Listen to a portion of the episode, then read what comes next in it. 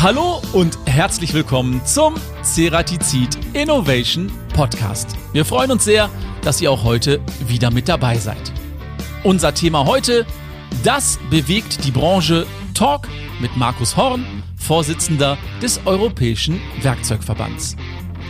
Ja, hoher Kostendruck, Fachkräftemangel, Digitalisierung und Nachhaltigkeit.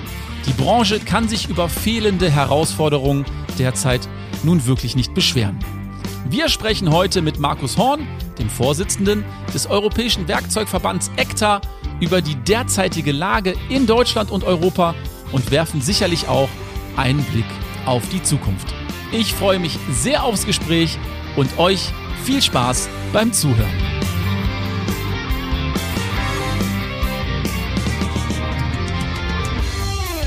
Einen wunderschönen guten Morgen, Herr Horn. Ich freue mich sehr, dass Sie sich heute die Zeit für unseren Podcast genommen haben und mit dabei sind. Ja, wunderschönen guten Morgen. Ich freue mich auch sehr. Sind Sie eigentlich mittlerweile Podcast-Profi oder ist das heute Ihre Premiere? Eigentlich kommt man ja um das Medium fast gar nicht mehr drum rum. Also als Podcast-Profi würde ich mich jetzt nicht bezeichnen, aber den einen oder anderen Podcast hatte ich äh, schon mitgestaltet. Okay. Ich würde sagen, wir starten mit einer neuen Rubrik für das neue Podcast-Jahr.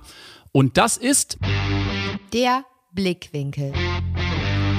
Ganz genau nennt sich der Blickwinkel. Wir haben einige Sätze für Sie vorbereitet und Sie vervollständigen die einfach nach Ihrem Gusto. Sollen wir das so machen? Auf jeden Fall. Okay, los geht's. Das hat mich letztes Jahr wirklich überrascht. Die Besucherzahlen auf der EMO. Okay. Auf dieses Ereignis freue ich mich in diesem Jahr ganz besonders. Oh, dieses Jahr ist auch wieder AMB-Jahr. Das ist unsere Hausmesse. Da habe ich äh, richtig Freude daran, äh, dort endlich wieder aktiv zu sein. Okay, also Messe ist ein großes Thema. Das habe ich mir für dieses Jahr vorgenommen. Ich bin äh, nicht so der Mensch, der sich Sachen vornimmt. Deswegen ist das äh, für mich etwas schwieriger. Ähm, ich denke, da gibt es den einen oder anderen Punkt, wo man äh, etwas sich überlegen kann zu tun, aber so konkret vorgenommen habe ich mir nichts. Okay. Das kommt so im laufenden Jahr. Wenn ich nochmal von vorne anfangen könnte, dann hätte ich Folgendes wirklich anders gemacht. Gar nichts. Alles, was ich erlebt und getan habe, hat sich äh, zu, oder hat mich zu dem gemacht, was ich heute bin und äh, was ich heute tue. Und äh, da bin ich froh darüber und auch stolz darauf und äh, deswegen überhaupt nichts anders machen. Okay, das hört sich sehr gut an. Und jetzt etwas speziell. Wenn ich ein Werkzeug wäre, dann wäre ich äh, S100 Stechplatte. Das müssen wir uns ein bisschen näher bringen. Eine S100 Stechplatte. Was ist so besonders an dieser Stechplatte? Ja, das ist äh, eine unserer Stechplatten, äh, die wir eben äh, als Einschneider haben und in den besonders schwierigen Operationen auch mit einsetzen im Stechvorgang. Okay. Wenn es plötzlich kein Hartmetall mehr gäbe, dann würde die Branche in sich zusammenfallen. Keine Alternativen? Stand heute, äh, soweit es die äh, Technik zulässt, wäre die einzige Alternative ähm, ein HSS. Äh, der HSS ist ja kein Hartmetall und äh, dementsprechend wären wir ja raus. Also das äh, Schwierige würde dann äh, der Wechsel auf das andere Material sein. Okay. Und last but not least, wenn ich Entscheider für die gesamte Branche wäre, dann würde ich als erstes Folgendes ändern. Bürokratieabbau äh, voranbringen. Okay, also Bürokratie ein wenig abbauen, damit andere Dinge vorangehen. Ja, nicht ein wenig, äh, sehr, sehr viel abbauen. Okay. Also wir sind ja heute in einem schwierigen Zustand, wo viel Bürokratie herrscht und da ist es sinnvoll, mal richtig, ordentlich die Sachen wieder einfach zu machen. Okay, kommen wir bestimmt im Verlauf des Gesprächs nochmal drauf zu sprechen. Dann sage ich erstmal Dankeschön für die ersten Einblicke und lassen Sie uns direkt ins Thema einsteigen. Sie waren ja bis Ende letzten Jahres Präsident der European Cutting Tools Association, kurz ECTA, und zu Deutsch Vorsitzender des Europäischen Werkzeugverbands. Vielleicht können Sie uns mit der Erfahrung der letzten Jahre ganz kurz erklären, was ist die ECTA und was sind eigentlich deren Aufgaben? Bei der ECTA handelt es sich um einen Zusammenschluss äh, der Verbände, die in den Schneidwerkzeugen und Spannmitteln unterwegs sind. Und äh, die haben sich äh, zusammengeschlossen, damit sie sich kennenlernen, netzwerken und äh, in der Branche untereinander zusammen unterhalten können und damit hier ein Austausch zu den wichtigen Themen in der Branche stattfindet.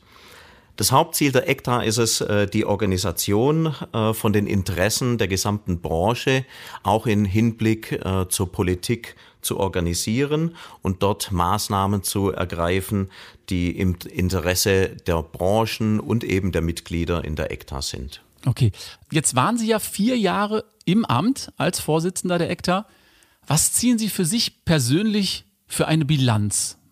Also man muss ja jetzt äh, ein bisschen zurückblicken. Ich war jetzt äh, vier Jahre ähm, der Präsident und äh, dort war insbesondere Corona für mich prägend.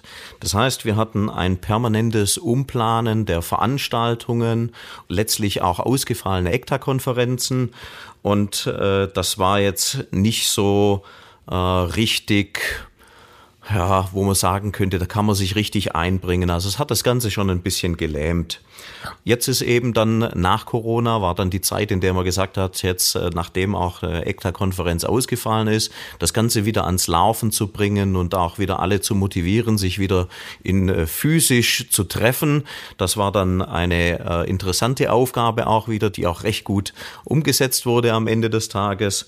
Und ähm, für mich war ähm, eines der wichtigen Themen dann auch zu sagen, ich hatte vier Jahre die Präsidentschaft und äh, hatte damit eigentlich zu wenig Zeit, äh, um tatsächlich noch mehr bewegen zu können. Und da haben wir äh, die Statuten etwas geändert, dass eben die Nachfolgenden etwas mehr Zeit auch zur Verfügung haben. Das heißt, wir gehen auf eine Präsidentschaft, die vier plus zwei Jahre ist, also sechs Jahre in Summe dann äh, sind. Ah ja, ich höre in Ihren Worten, äh, die zwei Jahre hätten Sie auch gerne wahrscheinlich dann auch noch weiter im Amt verbracht. Aber es gibt jetzt sicherlich einen Nachfolger, der die nächsten sechs Jahre dieses Amt bekleiden wird. Wer wird das jetzt sein? Genau, es ist äh, so, dass bei der ECTA ja ähm, die Verbände in Europa äh, zusammengeschlossen sind und dass eben dann auch versucht wird, die Präsidenten jeweils aus den entsprechenden Ländern äh, zu nehmen. Und das nächste Land, das dran ist ähm, oder von dem ein Präsident gewählt wurde, das ist Italien. Und in Italien ist es der Herr Federico Costa von der Firma Feber Metall, der dort den Vorsitz übernehmen wird, die Präsidentschaft. Okay, haben Sie sich im Vorfeld mit dem Herrn Costa mal ausgetauscht? Hatte der viele Fragen, was das Amt angeht? Bleiben Sie da vielleicht noch so ein bisschen mit im Doing? Bleiben Sie da noch am Ball? Am Ball bleibe ich sowieso, weil das Thema für mich eine Herzensangelegenheit ist. Und äh, natürlich stehe ich ihm immer, wenn er Fragen hat, äh, zur Verfügung und da sind wir immer noch im direkten Austausch. Okay. Aber eigentlich sind Sie ja hauptberuflich der Geschäftsführer der Paul Horn GmbH. Wie haben Sie eigentlich die Entwicklung der letzten Jahre innerhalb der Branche wahrgenommen? Da ist ja wirklich einiges passiert. Sie haben gerade schon mal Corona angesprochen, was natürlich auch Ihr Amt als Vorsitz der ECTA ähm, beeinflusst hat. Ja, äh, Corona ist mittlerweile, glaube ich, schon äh, vergessen und äh, aus dem Kopf äh, wieder raus. Und ich denke, die Branche hat in den äh, jetzt gerade in den neueren Jahren auch äh, ziemlich viele Herausforderungen gehabt. Die waren politisch, die waren aus umwelttechnischen Gründen und eben auch ökonomisch getrieben. Politisch ist es nicht weniger als der komplette Umbau der Gesellschaft und der Wirtschaft auf eine umweltverträglichere, Ökonomisch ist damit die logische Konsequenz, wobei wir als Unternehmen ja schon sehr lange in dem Thema Umweltschonung und ressourcenschonender Umgang äh, im Unternehmen selbst unterwegs sind. Deswegen fällt es uns da nicht allzu schwer, dort einfach die nächsten konsequenten Schritte zu gehen. Und äh, als letztes eben ökonomisch, ökonomisches Herausfordern, weil unsere Kunden brauchen die maximale Effizienz der Werkzeuge. Und das schafft dann wiederum eine ressourcenschonende Produktion selber bei unseren Kunden. Und ähm, im Gegensatz dazu haben wir die Maschine und deren Verbräuche, die relativ kostenintensiv sind. Da dagegen haben wir ja die Werkzeuge, die nur einen kleinen Bruchteil von diesen Investitions- und Betriebskosten ausmachen und äh, die entscheiden nachher über den wirtschaftlichen und ökologischen Einsatz der Werkzeuge und der Produkte am Ende des Tages. Jetzt haben Sie gerade schon mal die Kosten angesprochen. Was können denn Hersteller von Präzisionswerkzeugen, aber auch deren Kunden gegen den stetig steigenden Kostendruck überhaupt tun? Wie können die da entgegenwirken?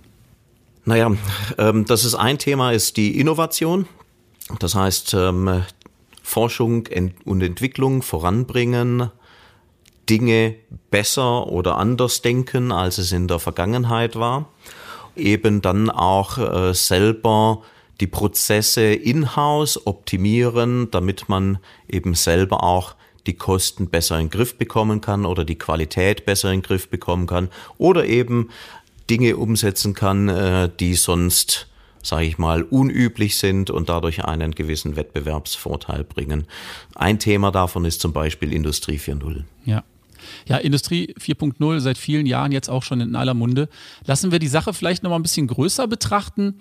Wie sehen Sie denn aktuell die Lage für den Wirtschaftsstandort Deutschland insgesamt? Da gibt es ja ganz unterschiedliche Stimmen. Die einen, einen sagen, wir schaffen uns selber ab, die anderen sagen, hier sind sehr viele Potenziale. Wo stehen Sie? Also wir selber sehen die Ausgangslage als gut. Es gibt ein paar Dinge, die einfach unsere Umwelt beeinflussen, denen wir uns äh, fügen müssen und das ist in Ordnung. Aber die grundsätzliche äh, Lage ist gut. Also wir haben sehr gut ausgebildete Menschen hier in Deutschland. Das ist, glaube ich, einer der wichtigsten Punkte, die wir haben. Ähm, über den Rest kann man sich gerade eben so ein bisschen argumentativ streiten, wenn man möchte. Aber ein Thema, was gerade eben für uns behindernd ist, ist äh, die Bürokratie. Hatten wir vorher schon mal angesprochen, das ist etwas, äh, was ich äh, gerne etwas reduzieren möchte, etwas stark sogar. Also ich bin ja Schwab, gell? etwas heißt sehr. Ein anderes Thema ist die Frage nach der Stromversorgung, wie wir sie heute in Deutschland ausgestalten. Also die Frage, wo kommt das Risiko oder wie minimieren wir das Risiko in der Stromversorgung, das heute existiert. Aber in Summe ist es eine gute Ausgangslage. Ich denke, wir haben eher, was die berufliche Bildung geht, noch ein kleines Defizit. Ähm, wir haben ja sehr viele Akademiker mittlerweile und es werden ja äh, immer mehr. Auf der akademischen Ebene finden wir genug Personal. Was eher fehlt, sind äh, dann tatsächlich die gewerblichen Berufe. Also die müssten wir auch ein bisschen weiter voranbringen. Und äh, das ist ja, im Endeffekt auch etwas, was man dann selber tun kann durch eigene Ausbildung. Mhm. Vielleicht nochmal den Blick auf die Politik zu richten. Was müssen wir beziehungsweise auch die Politik tun, um für produzierende Unternehmen attraktiv zu bleiben? Ich denke, wir haben in der PISA-Studie gerade eben wieder schlecht abgeschnitten. Das heißt, einen Fokus auf die Bildung setzen. Das äh, zweite Thema, äh, was die Politik tun kann, ist Bürokratie und deren Kosten reduzieren, mehr in Zukunftsthemen investieren, Forschung und Entwicklung, das auch bei jungen Leuten fördern, also über die klassischen MINT-Fächer, äh, da kommt das ja her. Dann haben wir natürlich Politik als Rahmenwerk, das uns Leitplanken gibt. Und äh, da sollte man doch Leitplanken bauen, die möglichst lange im Vorausschauenden gerade sind oder zumindest keine starke Krümmung vornehmen. Das heißt, eine stabile und verlässliche Politik aufbauen, die eben Investitionskosten auch in Deutschland fördern. Mhm, mh.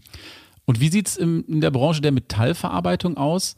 Wo sehen Sie da aktuell die größten Wachstumsprognosen in Ihrem Bereich? Ja, gerade eben ist es sicherlich die Aluminiumzerspannung, äh, die eine äh, wachsende Beliebtheit hat. Das kommt im Wesentlichen äh, durch das, was heute investiert wird in die Elektrofahrzeuge und dadurch eben bedingt, weil die Batterien in Summe ja doch recht schwer sind, eben der notwendige Leichtbau, den wir dann benötigen in den restlichen Fahrzeugkomponenten. Aber da ist auch ein bisschen schwierig, weil es äh, mal so, mal so, also man hört ja, VW beendet die Produktion von äh, beispielsweise vom ID3 und dann fahren sie eine andere wieder hoch und das ist so ein, ich würde mal sagen, so ein, ein flackerndes Potenzial. Also mal stark nach vorne, dann wieder bremsend, aber für die Zukunft sicherlich eine wichtige Teilbranche. Sehen Sie denn die Elektromobilität als Lösung im Bereich Automotive? Ich habe jetzt gelesen, ähm, Toyota beginnt Ammoniak-Verbrennermotoren wieder zu bauen auf einer anderen Basis, wenn ich das richtig verstanden habe. Wie stehen Sie dazu? Rein Elektromobilität äh, ist keine Gesamtlösung. Also Elektromobilität, so wie wir sie heute betreiben, mit äh, Kohleverstromung, führt ja nicht zu dem Ziel, dass wir eine CO2-Neutralität hinbekommen. Da sind sicherlich alternative Antriebsquellen notwendig. Ein Beispiel ist ja, was da die E-Fuels betrifft, ähm, ist ein Thema. Wir haben Wasserstoff als Thema. Da wird ja häufig argumentiert, dass die Energie nicht zur Verfügung stehen würde. Wenn wir jetzt aber nach Spanien Spanien gehen und das letzte Jahr betrachten, da sind viele Solarkraftwerke oder Windkraftwerke abgeschaltet worden, weil einfach der Markt ähm, negativ wurde. Das heißt, Strom, den man verkauft hatte, hat man quasi noch bezahlt. Und äh, da sind sicherlich mehrere Potenziale vorhanden, wo man eben genau diese sehr volatile Energie in andere Energieformen wandeln kann und speichern kann. Und ich denke, auf diesen Speichertechnologien kann man besser aufbauen als äh, auf Batterie oder rein Batteriespeichern, die eben dann eine nicht allzu große Reichweite auch bieten aufgrund der langen Wiederaufladezeiten. Mhm. Jetzt haben Sie gerade schon Spanien angesprochen. Natürlich haben die geografisch einige Vorteile im Bereich Photovoltaik, was ganz klar ist. Wie sehen Sie denn grundsätzlich die Entwicklung auf den Absatzmärkten jetzt mal, wenn man den Blick vielleicht mal nach China richtet oder auch in die USA? Also China sehen wir äh, Stand heute eine Stagnation, die sicherlich auch aus dieser Thematik der Bauwirtschaft kommt. Das heißt, da gab es ja das Problem äh, in der Bauwirtschaft letztes Jahr, dass äh, eben nicht mehr so viele Häuser gebaut wurden. Daraus resultierend sind einige ähm, Bereiche eben nicht mehr vorangetrieben, eben auch teils Maschinen oder äh, Bagger, Werkzeuge, Materialien, die man verbaut. Dadurch ist äh, China nicht mehr so stark am Wachsen in der Zukunft, wie es, wie wir es gewohnt sind und wie es China gewohnt sind. Und gleichzeitig hat China ein ähm, aufgrund dieser Wachstumsunsicherheit zwei weitere Folgeprobleme. Eines davon ist äh, die hohe Jugendarbeitslosigkeit von knapp 20 Prozent, die sie ja mittlerweile haben, und die enorme Vorsicht, die die Chinesen jetzt haben, weil eben dieser Wachstum nicht mehr so enorm groß ist wie in der Vergangenheit. Und da ist eben so, ja, die Prognose nicht ganz ideal. USA für meinen Begriff, zumindest was deren Prognosen sagen, im nächsten Jahr leicht äh, rückgängig. Liegt auch daran, dass die, also 2023 wurde ja recht viel investiert in USA über Subventionen und diese Subventionen sind eben äh, irgendwann ausgegeben und äh, dadurch entsteht eine enorm hohe Zinslast, die dann eben eine gewisse Bremse dann natürlicher Art auch wieder äh, mit sich bringt. Deswegen werden auch jetzt in äh, 2024 auch die Investitionen etwas äh, weniger werden äh, in USA und dementsprechend wird auch die Wirtschaft nicht so stark wachsen, wobei dann die Prognose auf 2025 wieder etwas optimistischer aussieht. Da gehen sie davon aus, dass wieder ein leichtes Wachstum stattfinden wird. Okay, wenn wir über Wachstum sprechen, dann müssen wir natürlich auch das Hauptaugenmerk auf Innovationen und auch technologische Fortschritte legen. Was denken Sie über die Rolle der Innovation und der technologischen Fortschritte? Ist das das Allheilmittel oder sollten wir uns doch lieber auf die Tradition äh, beschränken? Also im Grundsatz, Stillstand ist keine Option. Innovationen sind die Basis äh, für Weiterentwicklung, sind die Basis für Wachstum, sind äh, die Basis für Effizienz. Ich denke, in der Innovation liegt immer der Mehrwert für den Anwender am Ende des Tages. Das bedeutet, dass Beispielsweise eine Werkzeugmaschine, wenn sie weiterentwickelt wird mit synchronisierten Achsen, was wir in der Vergangenheit hatten, dass dann eben andere Werkzeugkonzepte zum Einsatz kommen können, die dann wieder die Effizienz heben. Und so folgt aus der einen Innovation die nächste Innovation, die dann in Summe einen Mehrwert im Gesamtsystem bietet. Mhm. Das heißt klares Ja. Ein ganz klares Ja. Was war denn für Sie bislang die größte Innovation im Bereich der Präzisionswerkzeuge in den letzten Jahren? Können Sie da was benennen? Ja, wie gerade eben schon gesagt, das ist die Optimierung der Maschinen mit den synchronisierten Achsen und dem daraus entstandenen Zusammenspiel von Maschine und äh, Werkzeug. Bedeutet äh, Prozesse, Zyklen, Werkzeuge und daraus haben sich richtig spannende Möglichkeiten ergeben auch wieder ein Projekt, das wir mit der Forschung zusammen hatten. Äh, das war Zyklomet.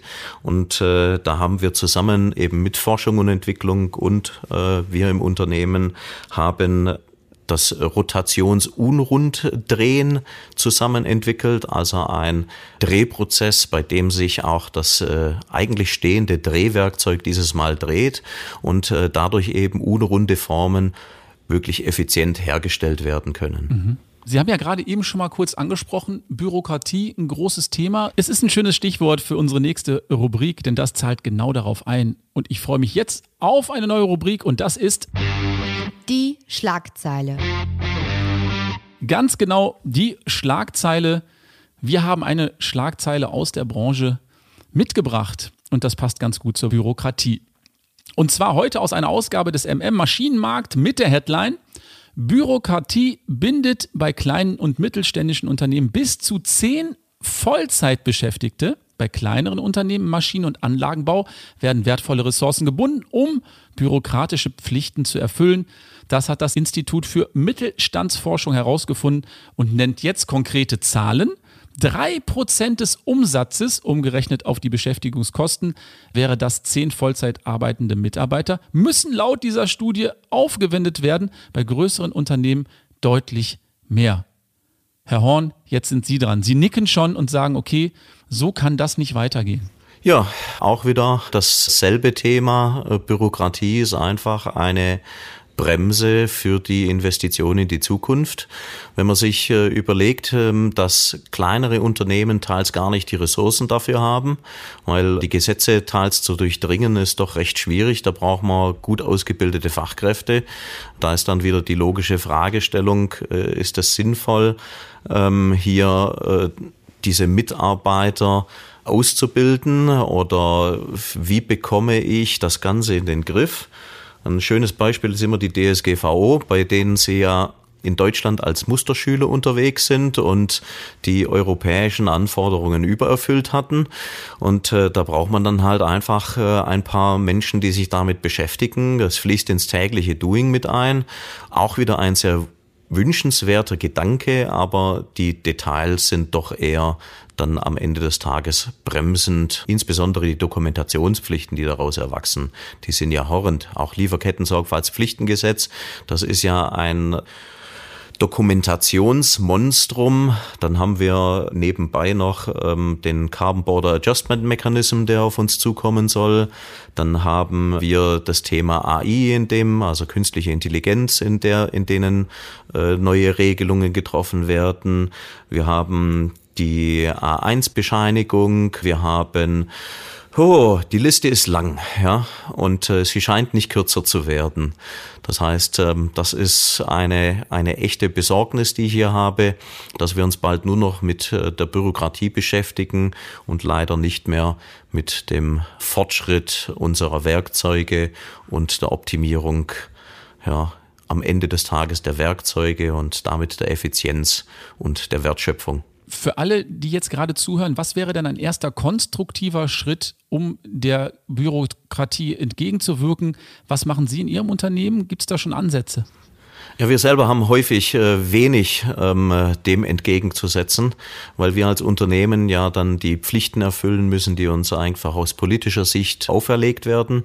Wir versuchen ja immer, das möglichst effizient tatsächlich zu machen, aber trotzdem konsequent und vollumfänglich. Auch da wollen wir ja die perfekte Ausprägung haben, dass wir eben keine der Strafen auferlegt bekommen.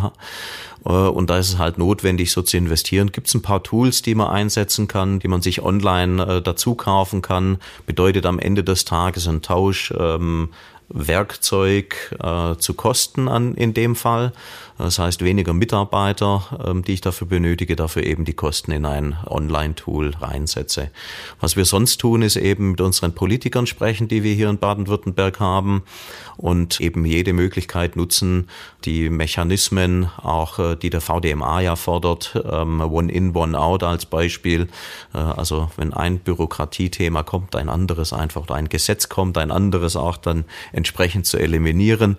Aber da ist die Politik noch nicht so ganz auf unserer Linie, dass das ein bremsendes Element für unser für unseren Standort in Deutschland ist. Mhm.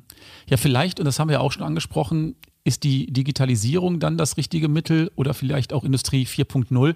Wie sehen Sie da die Herausforderungen und die Chancen für die Branche der Präzisionswerkzeuge? Ja, digitale Werkzeuge helfen immer wieder.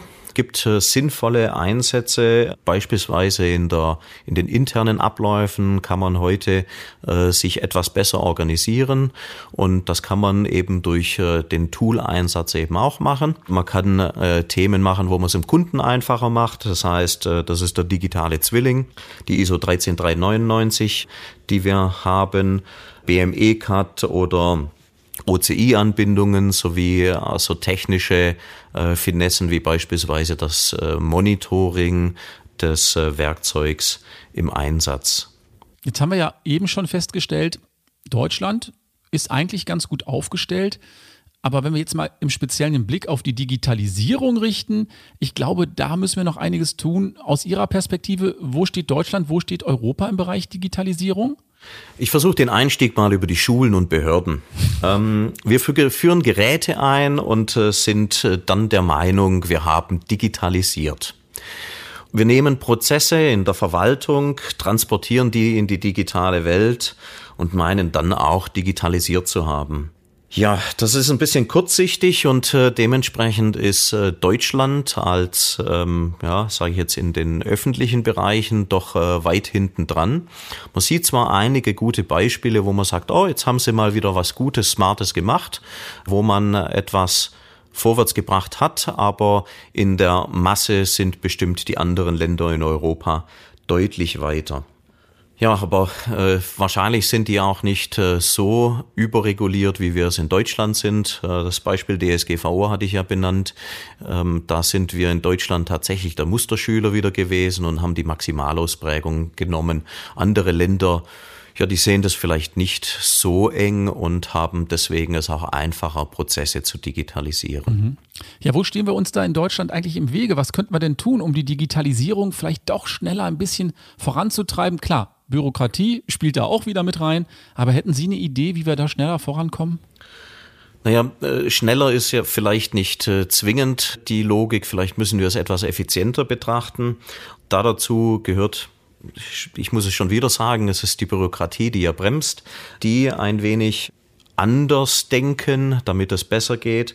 Die Prozesse müssen wir vielleicht etwas überdenken, damit wir eben sagen, wir nehmen nicht eins zu eins die, die Physik und implementieren die in der digitalen Welt, sondern wir müssen die Prozesse neu überarbeiten und die eben auch, ja, manche Prozesse wirken so aus der Zeit gefallen, dass man sagt, jetzt muss ich den halt, wenn ich den in die digitale Welt übernehme, muss ich den Prozess komplett umbauen, damit er vereinfacht wird, anders gedacht wird und eben ja ganz anders mal ist und dadurch eben die Effizienz mit sich bringt im Prozess selber. Mhm. Und ich denke, erst durch diese Effizienzsicht bekommen wir auch dann nachher die Performance dann schneller zu werden. Mhm. Und ein großes Thema, was ja aktuell wirklich dann in aller Munde ist, ist die künstliche Intelligenz, KI in dem Zusammenhang. Wie wichtig ist KI in Ihrer Branche? Wird das schon wahrgenommen? Wird das umgesetzt? Ist da wirklich ein Need da oder wird das noch so ein bisschen stiefmütterlich behandelt? Also es wird schon wahrgenommen, aber für mich ist es aktuell noch äh, so ein Hype-Thema und Sie kennen vielleicht diesen äh, Gartner-Hype-Cycle und äh, da gibt es den sogenannten Gipfel der überzogenen Erwartungen und ich denke, wir sind gerade eben irgendwo in der Nähe des Gipfels wenn wir da mal wieder auf äh, ein Plateau der richtigen Wertschöpfung kommen, dann wird uns KI in manchen Teilen helfen. Ich denke, dass es eine Unterstützung sein wird, insbesondere äh, das Thema Fachkräftemangel etwas abfedern wird in manchen Themenbereichen. Aber bisher sind die Lösungen, die durch die KI gegeben werden, in der Regel noch so komplex oder schwer anzuwenden, dass es nachher aus der Effizienzsicht sich gegenseitig aufhebt. Und ich denke, dass wir da noch viel dran arbeiten müssen, dass eben wir diese zeitraubenden Tätigkeiten, also sowas, was nicht kreativ, nicht schöpferisch ist, wofür äh, KI ja in der Regel keinen keinen Kopf dafür hat. Also die Kreativität obliegt ähm, ja dem Menschen in der Regel. Und äh, die zeitraubenden Themen müssen wir eben versuchen, da über KI und äh, mathematische Regeln äh, am Ende des Tages eine Zeiteffizienz hinzubekommen und äh, dort eben alles das zu vereinfachen, äh, zu unterstützen, wo eben viel Zeit heute drauf geht. Mhm. Mhm. Ist denn die Digitalisierung und Automation die passende Antwort auf den aktuell vorherrschenden Fachkräftemangel? Wie sehen Sie das? Auch ein Thema, was überall gespielt wird aktuell. Im Kleinen wie im Großen. Ja, das ist sicher ein Teil der Lösung. Wir haben bei uns im Unternehmen äh, schon äh, sehr lange die Automatisierung als ein Themenbereich Effizienz gesehen und deswegen auch im Einsatz. Ich denke, dass viele auch jetzt auf das Thema Automatisierung äh, eingehen, weil es auch einfacher in der Handhabung wird und dementsprechend ähm, tatsächlich ja, praktikabler wird und äh, in der breiteren Masse eingesetzt wird. Aber wie gesagt, das ist ein Thema, das begleitet uns in der Industrie ja schon äh, Jahrzehnte. Mhm. Was könnte man gegen den Fachkräftemangel tun? Haben Sie da einen Ansatz, was wir besser machen könnten? Denn, wenn, also aus meiner privaten Perspektive sehe ich da ein großes Problem auf uns zukommen. Ja, wie gesagt, es fehlen uns ja Fachkräfte, insbesondere in den äh, gewerblichen Berufen. Ich denke, da ist ein Themenbereich selber auszubilden und der andere Themenbereich ist zu zeigen, dass das eine Branche ist, die äußerst attraktiv ist. Wir bewegen was bei uns in der Branche, wir bringen Themen weiter, also geht es um äh, Effizienz, geht es um Umweltverträglichkeit, versuchen wir ja immer etwas vorwärts zu treiben, eben durch die angesprochene Innovation. Und ich denke, dass das auch vielen noch nicht so ganz klar ist, dass wir hier einer der Treiber sind, der eben den Vorwärtsdrang mitbringt und dass das sehr attraktiv ist, auch bei den Werkzeugen oder insbesondere bei den Werkzeugen über Forschung und Entwicklung äh, alles weiterzudenken und äh, dass das jetzt auch eine Branche ist, die nicht mehr so dieses sage ich mal, aus den 70er Jahren äh, schmuddelige Bild hat, sondern dass das eine doch durchaus sehr attraktive Branche ist. Und Herr Horn, wie Sie es gerade sagen, die Branche ist auch wirklich attraktiv. Ich glaube, wir haben das wieder ganz deutlich im letzten Jahr bemerkt. Sie hatten es ja schon im Blickwinkel angesprochen. Emo in Hannover, ein absolutes Highlight. Ich war selber auch eine Woche vor Ort und ich muss sagen, auf Ihrem Stand und auch auf dem Stand von Ceratizid war wirklich viel los. Kaum hat die Messe angefangen, zack, war sie eigentlich auch schon wieder vorbei, oder? Stimmt. Die Emo war ein absolutes Messe-Highlight des letzten Jahres und wir hatten am ersten Messetag noch Bedenken, weil es relativ äh, langsam anlief und äh, sind äh, dann in der Woche von Montag direkt auf den Samstag gesprungen. Also das ist schon ein Wimpernschlag gewesen. Die Anzahl der Besucher war vielleicht nicht so hoch, wie wir das gewohnt waren, aber ich denke, die Qualität der Besucher war überragend. Und auch die Gespräche, die wir hatten, die waren äh, wirklich mit unseren äh, Kunden und potenziellen Kunden waren so gut, dass wir sagen, äh, das stimmt uns doch positiv für dieses Jahr. Haben wir denn da vielleicht den falschen Eindruck, weil nur auf Ihrem Messestand und wir waren ja direkt daneben bei Ceratizid so viel los war oder haben Sie das, das Feedback auch von der gesamten Messe mitbekommen, dass das qualitativ sehr gut war? Also hier muss man unterscheiden, denke ich. Wir haben äh, Maschinenhersteller, die gerade in den Großserienfertigungen im Automotive unterwegs waren. Die waren nicht so gut besucht. Da war schon etwas Bedrückung zu merken. Aber ich denke, bei den Werkzeugen im Wesentlichen äh, waren diese Stände sehr gut besucht. Ich habe immer mal wieder so ein bisschen rumgeschaut und bei uns in der Nachbarschaft war ja Ceratizid auch und äh, auch dort war, wie bei uns auf dem Stand, war immer eine Menge los und ich denke, wir haben da einen richtig guten Job auch gemacht. Ähm, insgesamt äh, mit dem Team, um auch die Kunden anzuziehen und sie über die Neuheiten zu informieren und da zu zeigen, was wir an Innovation auch tatsächlich auf dem Tisch liegen haben. Ja, Kompliment zurück an Sie. Das ist Ihnen sicherlich auch sehr gut gelungen. Jetzt haben Sie gesagt, Sie sind mal so durch die Hallen geschlendert. Das habe ich auch getan. Was mir aufgefallen ist, ein Thema wurde wirklich überall gespielt. Das ist das Thema Nachhaltigkeit. Haben wir eben schon mal ganz kurz angerissen. Äh, wie stehen Sie dazu und wie schafft es vielleicht die Branche eigentlich noch nachhaltiger zu werden. Ich glaube, wir kommen nicht umhin, nachhaltig zu sein in Zukunft. Umhin kommen wir nicht, aber es gibt ja Unternehmen wie das unsere. Wir sind schon sehr lange auf das Thema Nachhaltigkeit bedacht. Das heißt, wir wollen auch einen gewissen reduzierten Einfluss auch auf die Umwelt haben. Da gibt's auch äh, eine Initiative vom VDMA. Das ist die Blue Competence Initiative. Die gab's ja schon eine auch deutlich äh, bevor die Welt gesagt hat, wir müssen jetzt CO2-neutral und sonst was werden. Ich denke, äh, es hat sich jetzt ein bisschen geändert, wie so der, der Fokus auf das Thema Umwelt ist. Ähm, wir sprechen heute sehr viel über CO2-Reduktion. Was aber auch mit dazugekommen ist, was eben für mein Verständnis nicht die Nachhaltigkeit schärft, aber was halt notwendiges Übel damit äh, ist, ist äh, das Thema Dokumentation. Es gibt ja jetzt Nachhaltigkeitsberichtspflichten, das heißt, man muss halt jetzt auch noch dokumentieren, was man tut, obwohl man es schon tut, obwohl man schon nach den äh, entsprechenden Umweltaudits zertifiziert ist, muss man eben zusätzlich nochmal eine äh, Berichtspflicht ähm, dokumentieren. Und äh, da muss man halt dann belegen, dass man äh, auch die Anforderungen äh, der Politik eben umsetzt. Also Nachhaltigkeit, ein Thema für die Zukunft, was nicht mehr wegzudenken ist. Es bleibt spannend und wir müssen natürlich in dem Bereich noch einiges tun. Wenn Sie jetzt aber einen Wunsch für die Zukunft frei hätten, für die Branche, was würden Sie sich wünschen? Ein Thema ahne ich schon, also weniger Bürokratie, zumindest so wie wir sie gerade kennen. Gibt es noch einen anderen Wunsch, den Sie mit uns teilen möchten? Genau.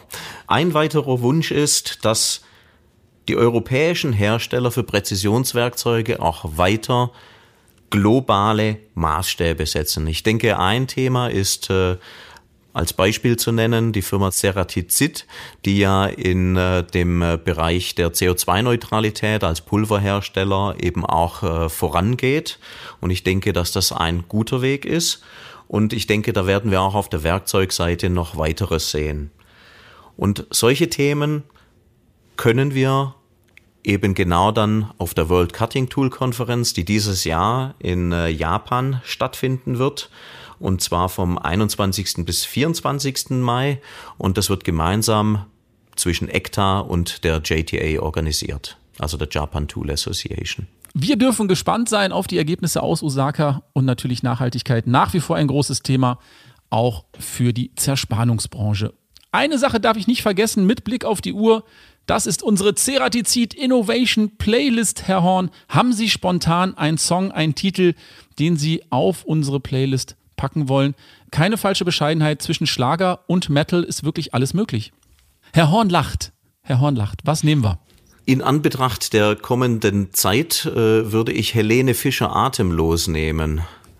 Helene Fischer atemlos. Tatsächlich. Tatsächlich, ja. Also wir werden eine äh, spannende Zeit vor uns haben und ich denke, es gibt viel zu tun und äh, das wird schwierig sein, da Luft zu holen. Nehmen Sie denn da die aktuelle Remix-Variante mit Shirin David, die bei Wetten das präsentiert wurde, oder äh, setzen Sie auf den Klassiker, der nur von Helene Fischer gesungen wurde? Ja, dann lieber doch Helene Fischer Klassik. Okay, ähm, das, das funktioniert besser in meinen Augen. Okay, machen wir also Helene Fischer atemlos jetzt auch auf unserer Ceratizid Innovation Playlist.